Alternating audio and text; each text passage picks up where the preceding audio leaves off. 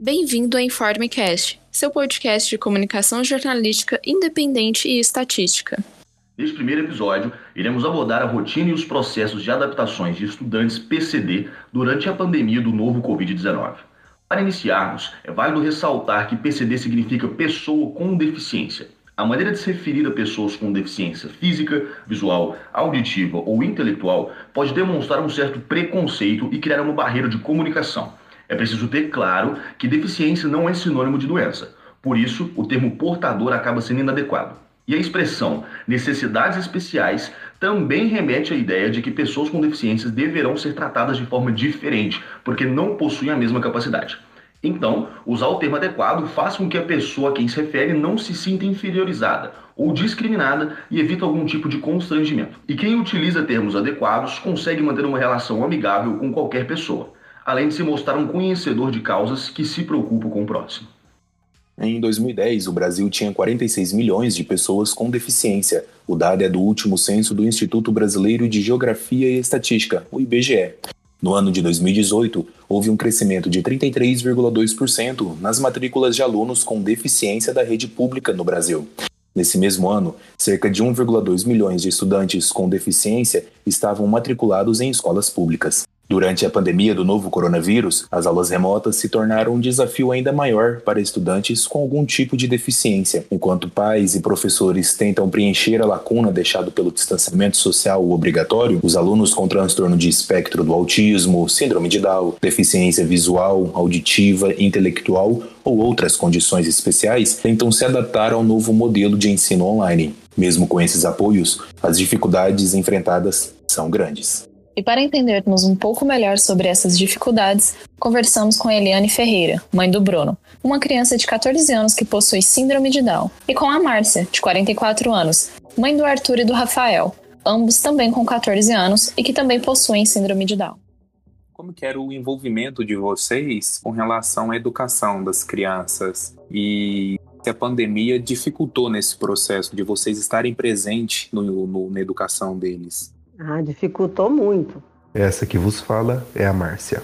Para mim, muito, muito mesmo, porque eu já venho já há um longo tempo batalhando para poder conseguir né, uma escola e aí há, alguns anos agora consegui essa escola na Alice Paz, que é uma escola inclusiva muito boa. E então assim, meus meninos estavam num período de adaptação, é, nem tanto por ser escola, mas um estava um, passando por um período de adaptação comportamental e foi os, os dois últimos anos para eles foram muito importantes para mim também. Nós tivemos uma grande melhora e agora o ano passado veio essa pandemia e então assim a gente já tinha dado uns dois passos e, e realmente voltamos quatro para trás porque é, ao meu ver por eu ter dois, para mim, assim, eles não, não tiveram nada de bom não agregou nada para eles, porque é, sempre tentei sim buscar o melhor para eles.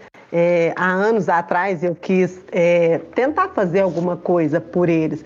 Pensei em fazer uma, uma faculdade de pedagogia, psicologia, alguma coisa assim para poder estar tá ajudando.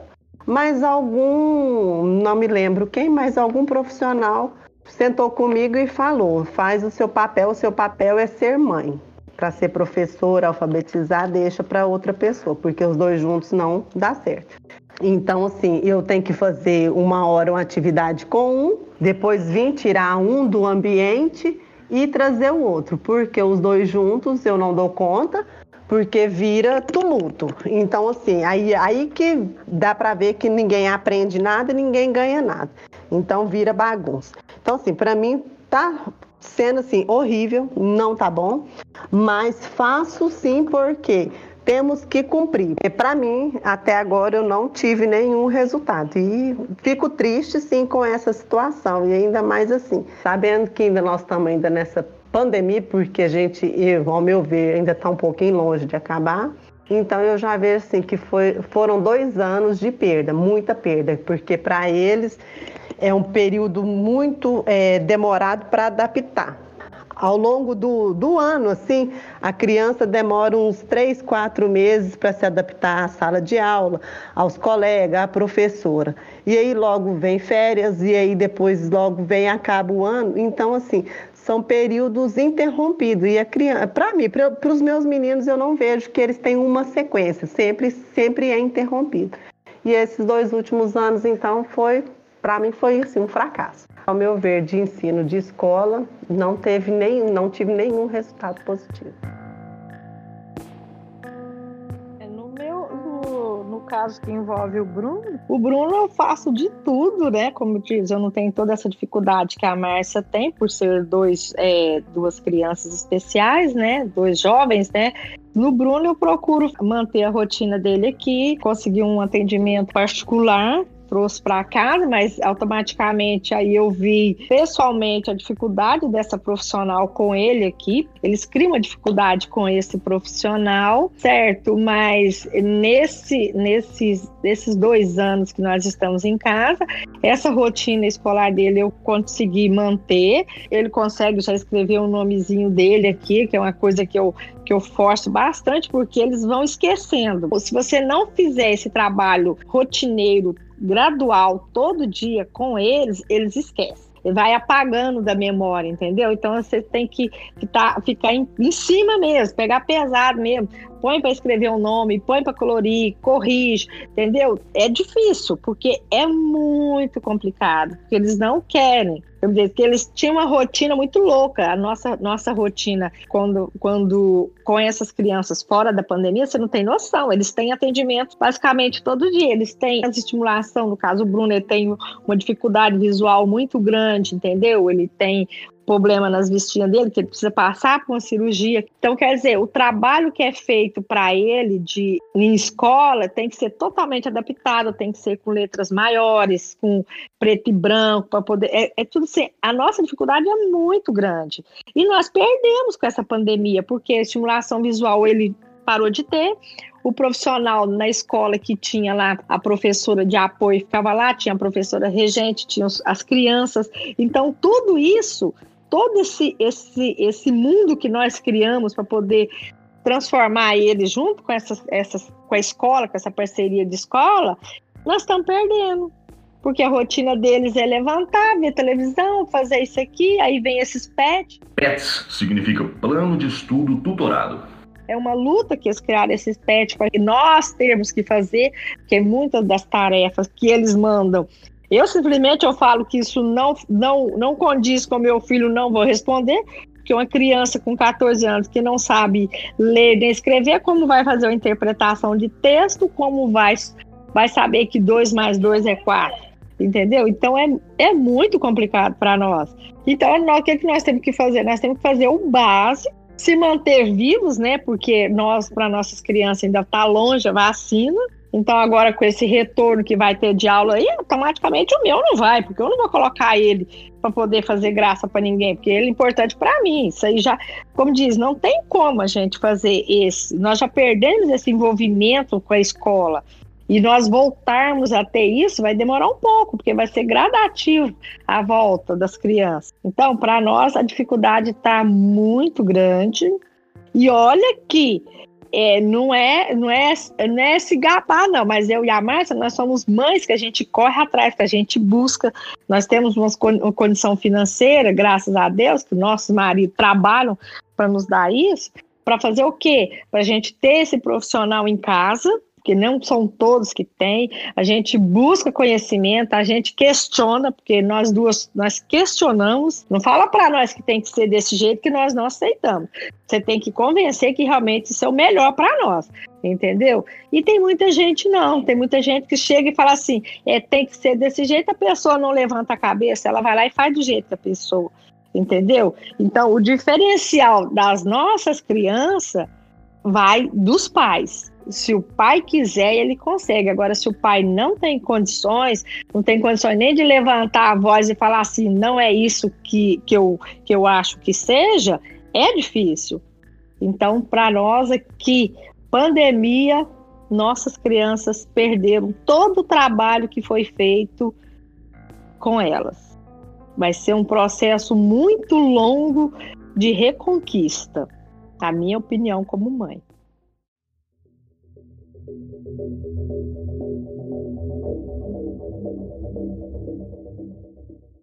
Vocês falaram que está com uma dificuldade muito grande em relação às aulas. Se caso as aulas, a gente acabou a pandemia, tá todo mundo assim, maioria vacinado e tudo mais, vocês já têm a segurança de, de é, levar os filhos de vocês no presencial de novo.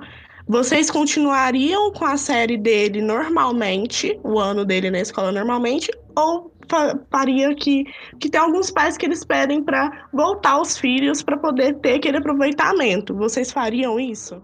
É, a retenção no nosso a retenção pela lei você tem direito a, a, é, a, dois, a dois anos na mesma série, certo?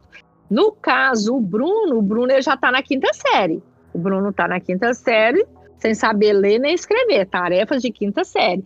Com a volta, depois disso tudo aí, eu não me sinto segura de mandar o Bruno para a escola. Mesmo se tiver todo mundo vacinado, eu, vou, ainda vou repensar um pouco, entendeu? Porque o uso de máscara ele vai ter que ser ainda durante um bom tempo. Nossas crianças, elas não conseguem ficar quatro horas dentro de uma sala de aula de máscara. É um trabalho que vai ter que ser feito assim, muito. Nós vamos ter muita coisa para fazer com essas crianças. E eu, como mãe, eu ainda não me sinto. Não, você vê, eu não tenho não tenho a menor. Não passa nem pela minha cabeça esse retorno presencial dele. Agora não. Não tenho essa segurança. Entendeu? E outra coisa, a escola ela vai, ela vai passando. Agora ela, ela tem que passar as crianças. Não adianta, não tem como nós fazermos essa retenção agora. Não tem.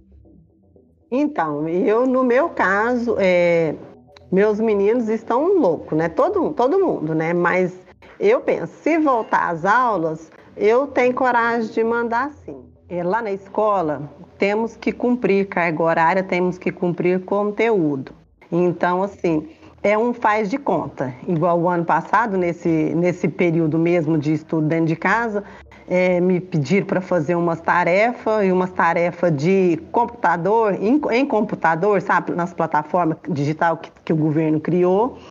E eu sou bem, bem, bem tranquila de uma certa, um, até um certo ponto, mas também muito realista. Então, assim, passei para a escola que, na verdade, aquilo ali era mesmo para poder fazer para efeito do governo, para o governo mostrar na mídia e, e postar que o estudo dele está funcionando. Os meninos, eles estudam numa escola estadual e a gente sabe que, assim, psicólogo, psicóloga não é uma coisa que está à vista de crianças que estudam em escola estadual. Mas vocês acreditam que seria importante um acompanhamento desses profissionais numa escola com as voltas presenciais? Oh, Carol, é mu muito importante, mas eu vou te falar para você uma realidade. É uma realidade assim, que é minha, que é da Eliane. Nós, estou falando por nós duas, pelo um pouquinho das pessoas que está lá na escola e que convive com a gente, porque nós somos muito bem apoiadas e assessoradas. No entanto, assim, que eu e Eliane, nós sabemos assim, nós temos uma liberdade um pouquinho assim diferenciada de a gente pode até falar assim, de alguns pais e mães também com síndrome de Down porque nós temos um contato assim mais direto e específico com os nossos médicos dos nossos meninos que acaba que transcende um pouco o profissionalismo. Acaba que torna-se pessoal familiar porque eles se envolvem tanto com a gente que acaba que eles têm essa preocupação e esse olhar por nós você entendeu? Então, assim, no entanto que quando é nas consultas, os médicos mesmos, eles avaliam. Acaba que avalia o pai e a mãe também, para poder saber como que o pai e a mãe, se eles estão bem, se eles estão desestruturados, como é que está um casamento. Porque você consegue, mesmo quem não é profissional, mesmo quem não está se especializando numa, numa, numa área dessa, quando você conversa com uma, pessoa, você consegue é, detectar nelas alguns pontos, algumas falhas, alguns excessos. Então, assim, você já consegue ver que aquela pessoa ali precisa de algum tipo de ajuda, entendeu? Então, assim, Isso, então nós temos esses médicos que têm um olhar para nós, sim, porque sabe que a gente está ali de frente, que a gente bate de frente, que a gente questiona, que a gente argumenta. E não é tudo. Não é porque o meu tem síndrome de Down, o seu tem autismo, o dela tem é, síndrome de Down, que é tudo é, tabelado, que é a mesma coisa para um é para o outro. Cada caso é um caso, porque cada caso envolve família, envolve ambiente escolar, envolve educação, tudo, porque eu tenho comigo. O meu filho vai ser o que eu proporcionar para ele, entendeu? Então, isso depende muito da minha vida, da minha rotina, do que, que eu faço, que meu esposo faz. A escola, sim, a escola vem para poder fazer um social, para poder fazer uma inclusão onde que eles possam estar, é, tá, para poder é, ajudar, brincar, trabalhar junto com os colegas, dividir junto com os colegas.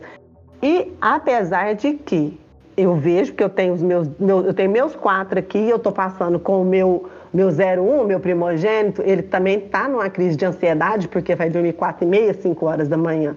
Então ele tem 17 anos. Ele fala para mim, mãe, eu não consigo dormir antes.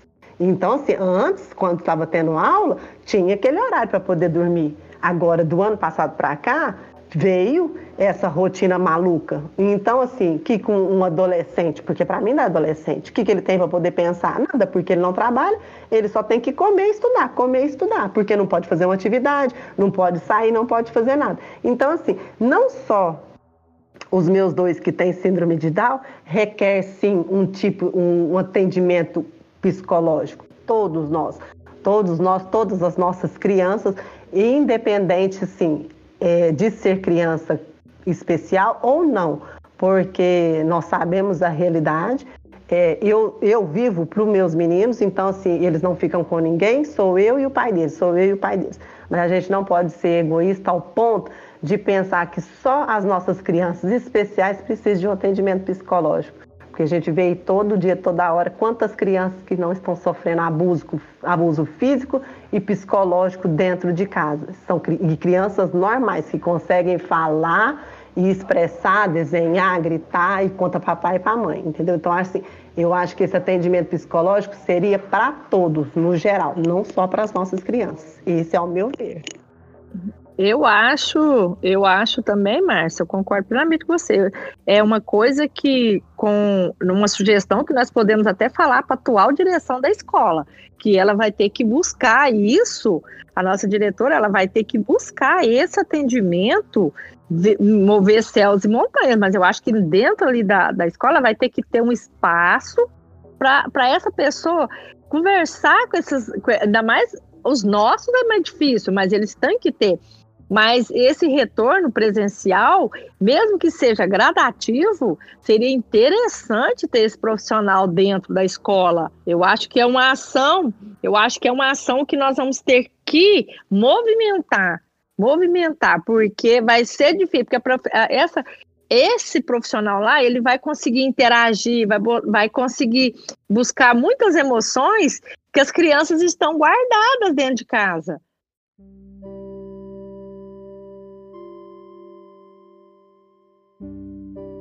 Então, pessoal, é, a gente já vai ter que encerrar porque o nosso tempo é um pouquinho curto. Mas teve alguma coisa que a gente não perguntou e vocês gostariam de falar, de ponderar aqui? Então, é, parabéns pela iniciativa do trabalho de vocês, que, que seja um sucesso, né? Mas que não seja um sucesso só para final de semestre, bimestre é, da faculdade de vocês, que seja para um, um, um trabalho futuro, para abrir a mente de todo mundo, para todo mundo estar tá aí saber que existe, porque eu sou, eu também sou estudada, sou formada, mas eu sou ignorante. Eu sou ignorante em alguns pontos, quando se trata assim é, de comemorar só porque é o mês 21 de março, que é o da Síndrome de Down, o dia 2, que é o do autismo, o dia da deficiência é, motora, o dia do cadeirante, o dia disso, o dia daquilo. Todo dia é o seu dia, todo dia é o meu dia. O meu direito você não tem o direito de tirar. Então, é, sou super contra esse negócio do dia, do dia. Todo dia é o seu dia. Não existe o dia do negro, não existe o dia é, é, que foi a abolição, não existe nada. Todo dia é o seu dia, porque é, você tem livre-arbítrio. Deus te deu a liberdade. Então, assim, quem é você para poder tirar o meu direito? Então, assim, eu fico triste de saber que, é, não não estou falando especificamente do trabalho de vocês, que o, o caso da criança, da, da, da, pessoa com deficiência, acaba que seja um assunto pautado é, em algumas épocas do ano. Não é uma coisa que você tem direito todos os dias, você tem direito e dever todos os dias. É o direito dos meus filhos de ir e vir como eu tenho, como você tem. Então, isso não tem que ser estudado, porque assim, eu vejo que igualdade, nós nunca, nós nunca vamos, vamos ser iguais sempre vai existir o diferente, mas a gente tem que adaptar também ao diferente. Então, assim, todo dia é dia, o seu direito de ir e vir é o mesmo direito de ir e vir dos meus meninos. Então, assim, eu, no fundo do meu coração, eu queria que isso não existisse, essa diferença dessa é, tanto é, racial, tanto é, esse negócio desse preconceito de homofobia, de tudo. Não, não tinha que existir como a gente vive o preconceito também da deficiência, porque isso é um direito também que os meninos têm e eles vivem esse preconceito. Como os homofóbicos tá aí todos os dias, porque isso já está virando já é coisa normal, porque ninguém tem nada a ver com o que cada um tem o seu desejo. É a mesma coisa que tem que ser com os nossos filhos. E isso, é, eu não tenho que gritar aos quatro cantos do mundo, porque isso é educação. E isso vem de dentro de casa e isso é de coração. Você saber respeitar o próximo é, e amar ao próximo como você ama a si mesmo. Essa é a minha forma. Você não tem que ter esse olhar diferente. Porque, assim, a gente tem que parar com esse negócio. Hoje é dia disso, hoje é dia de comemorar isso, hoje é dia do fulano. Todo dia é seu dia, como é meu dia também.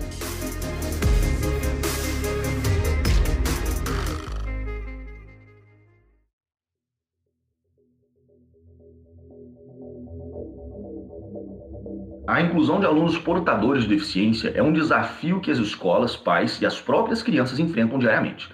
E é necessário ter um espaço adequado, profissionais capacitados, além do pensamento de que esses estudantes têm direito à educação como qualquer outro.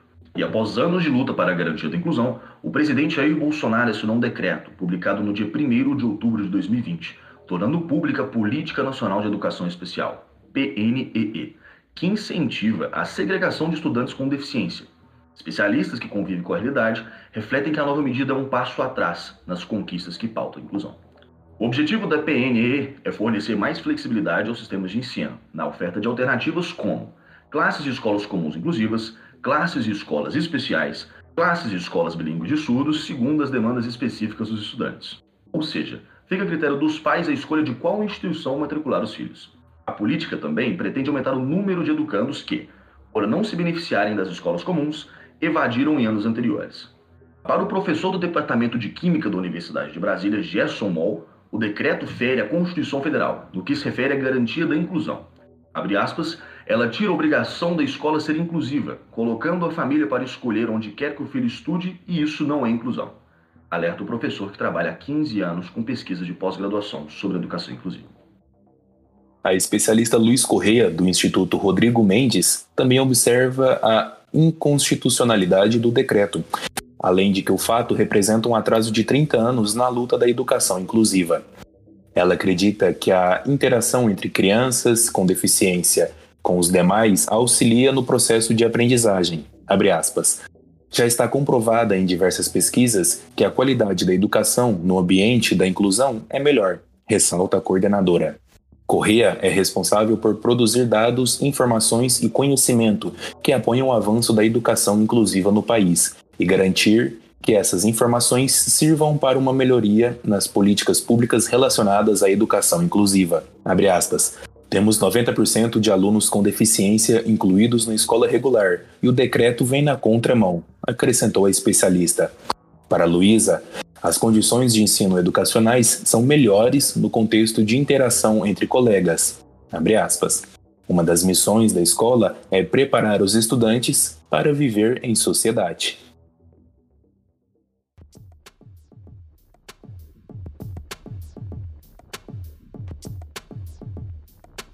Essa foi a Informecast, o seu podcast para conscientização e análises.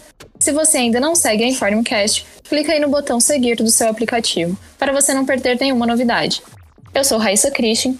A produção é de Ana Júlia, Ana Victória, Caroline Matias, Jonathan Rocha, Luana Coimbra, Matheus Araújo e Raul Teodoro. A edição som é de Matheus Araújo.